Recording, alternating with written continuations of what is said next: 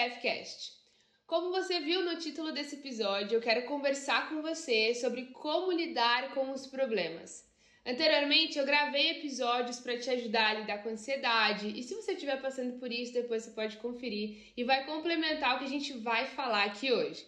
Para me ajudar nesse bate-papo, eu trouxe a minha querida amiga, mentorada, psicóloga Thaís Magno. Seja muito bem-vinda!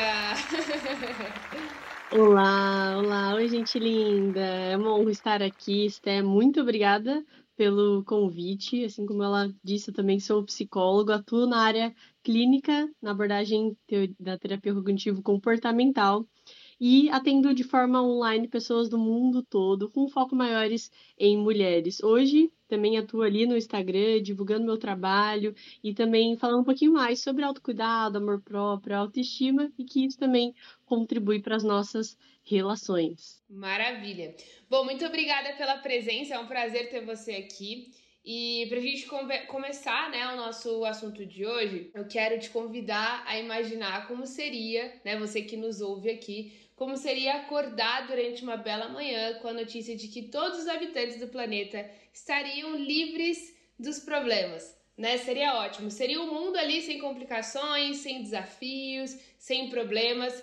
Apesar de soar como o primeiro passo ali para uma vida perfeita, a verdade é que a falta de problemas também traria algumas consequências em termos de criatividade, inovação e muitas outras coisas. Como você deve saber, a maioria das soluções do mundo moderno surgiram devido a algum tipo de problema. Né? Ou seja, os desafios eles fazem parte da nossa história, nos é, é, criam estímulos para que a gente possa evoluir tanto como sociedade quanto como indivíduo. Benjamin Franklin já dizia que viver é enfrentar um problema atrás do outro. O modo como você o encara é que vai fazer a diferença, e isso me lembra muito uh, a respeito da inteligência emocional. E para você, Thaís, como podemos desenvolver inteligência emocional para a gente lidar com algum problema? Bom, Esté, eu gosto bastante de escrever e é uma das ferramentas que nós compartilhamos e incentivamos os pacientes dentro da terapia. Afinal, a escrita ela é terapêutica e como é, você pode desenvolver esse hábito ali de escrever os seus pensamentos, as suas emoções e entender a forma como você se comporta, ah, te ajuda a ter uma noção mais clara da forma como você reage a determinadas situações e principalmente ao lidar com um problema. Quando eu paro e escrevo, e aí eu leio depois aquilo que eu escrevi, é como se eu saísse da situação e eu olhasse por cima a fim de ter uma outra visão, e isso me ajuda a diminuir um pouco da tensão, estresse e ansiedade ao enfrentar um determinado problema. É, eu também gosto de escrever, sou bem desse time. Minhas pacientes, elas que estão ouvindo aqui agora, elas também sabem disso. É, é, e no tempo que a gente vive hoje, se as preocupações não forem bem administradas, né, elas podem nos focar e nos tirar a possibilidade de a gente estar consciente para tomar as melhores decisões ali para as nossas vidas. Além disso, nós estamos dentro de uma realidade que exige velocidade para resolver problemas né? Se a gente for parar para pensar. Eu acho que uma dica também que vem de encontro com, com isso, com a inteligência emocional, é fazer tudo que está dentro do nosso alcance. Esse é um passo crucial para a gente diminuir o excesso de preocupações. Focar apenas no problema não ajuda a sair do lugar. Então, por isso que é preciso a gente agir no agora e não adiar as tarefas, as realizações para um tempo futuro. O presente é o tempo da ação. E gastar energia com pensamentos que não estão ao nosso alcance é dar lugar para frustração e para angústia, né?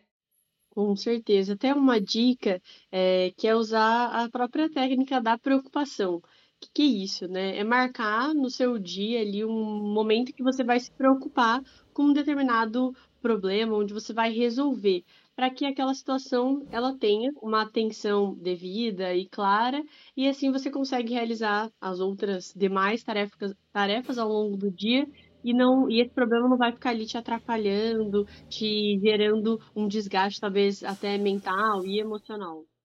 Eu acho que uma outra dica importante que a gente pode compartilhar é analisar os pensamentos. É importante também a gente separar os problemas que estão realmente acontecendo do que você está imaginando. Eu vou dar um exemplo muito comum.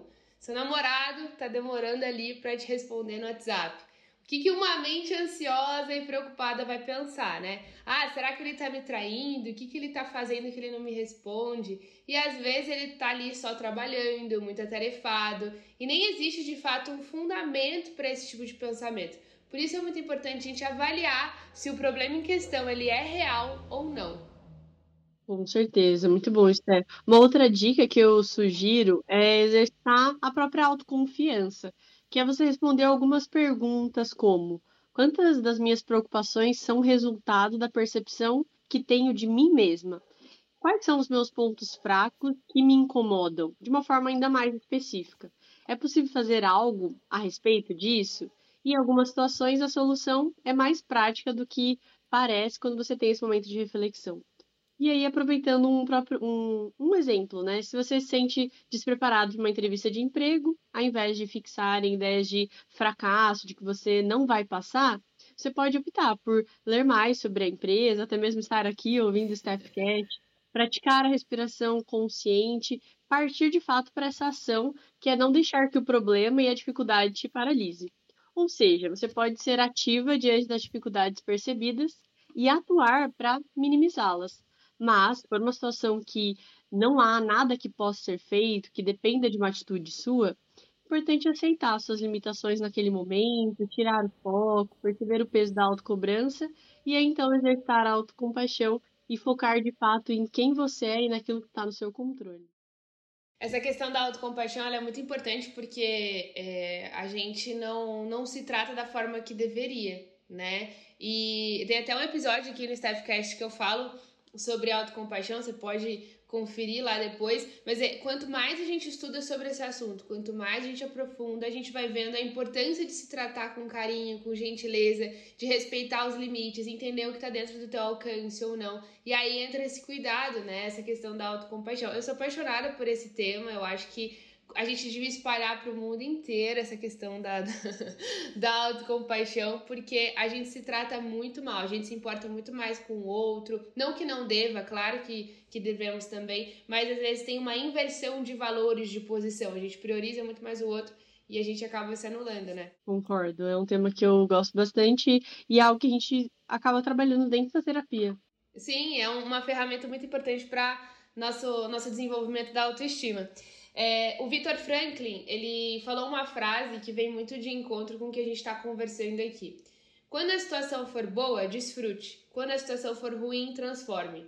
Eu acho muito legal essa frase, porque quando a situação não pode ser transformada, a gente se transforma, né? Eu acho que a mensagem que a gente pode deixar é, é, com esse episódio, principalmente aqui, é que problemas fazem parte da vida, mas sempre vai existir uma forma da gente aprender algo de se transformar. E se não fosse o problema, né, se não fossem os problemas do nosso dia a dia, a gente não teria amadurecido tanto, não seríamos quem somos hoje. Só uma, uma observação, eu estava pesquisando essa semana e a pessoa que criou a energia elétrica, ele tentou mais de 1.200 vezes. Eu fiquei chocada com, com o número assim. E eu, eu parei para pensar quantas vezes a gente não desiste em um problema. Ah, aconteceu tal coisa. Ah, não quero mais. Ah, eu vou tentar abrir uma empresa, faliu, não quero mais. Ah, eu vou, vou namorar, não deu certo, não quero mais. Abrigou na primeira briga e termina. Então a gente desiste muito fácil, mediante as dificuldades e os problemas. Quando eu olhei o número de tentativas para ele conseguir fazer energia elétrica, uma coisa que a gente usa até hoje, mais de mil tentativas, imagina quantas frustrações ele não teve que lidar. Né? Tipo, poxa, não deu certo de novo, vamos de novo. E não deu certo, vai de novo. As pessoas talvez na época deviam rir da cara dele falar, pô, desiste, você não vai conseguir, não vai dar certo. E ele tentou lá mais de mil tentativas e a gente usa uma coisa que ele criou há muitos anos atrás. Então eu achei isso muito legal quando eu tava pesquisando pra gente conversar aqui, né, no, no podcast. Eu tava pesquisando sobre isso e eu achei muito, muito relevante trazer essa informação pra gente refletir sobre a nossa vida, né?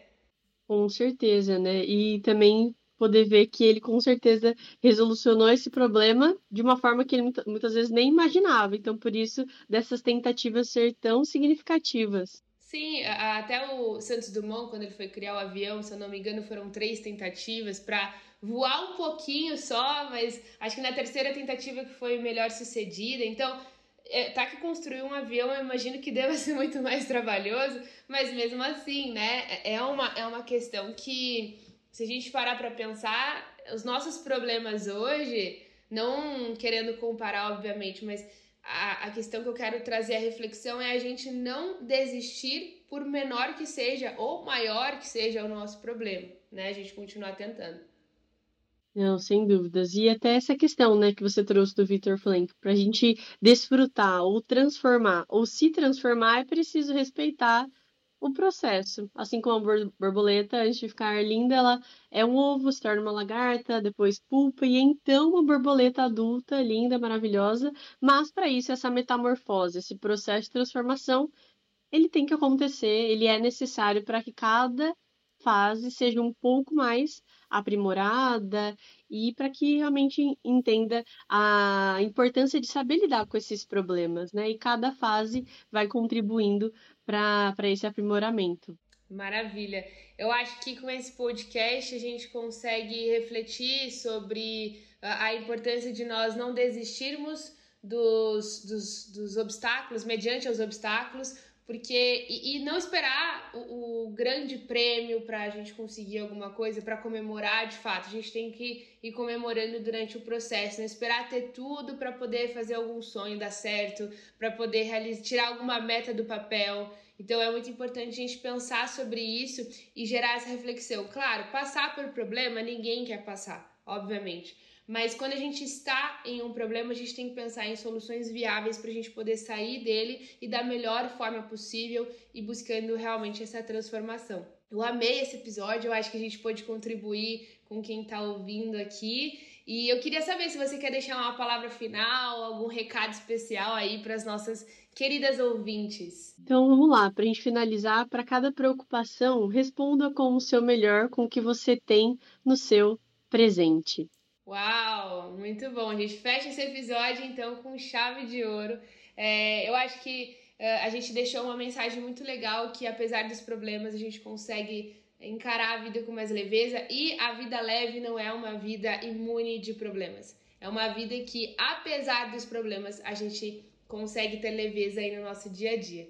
Thaís, muito obrigada por ter participado aqui do, do nosso podcast, desse episódio. Eu estou muito feliz com a sua presença, muito feliz por ter aceitado trazer esse tema tão relevante aqui. As redes sociais, tanto minha quanto da Thaís, vão estar aqui na descrição desse episódio. E se esse episódio te ajudou de alguma forma, compartilhe ali com a sua mãe, com a sua amiga, com a sua tia, com todo mundo.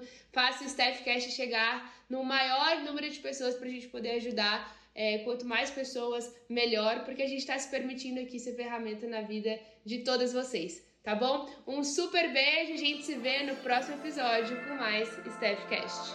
Tchau!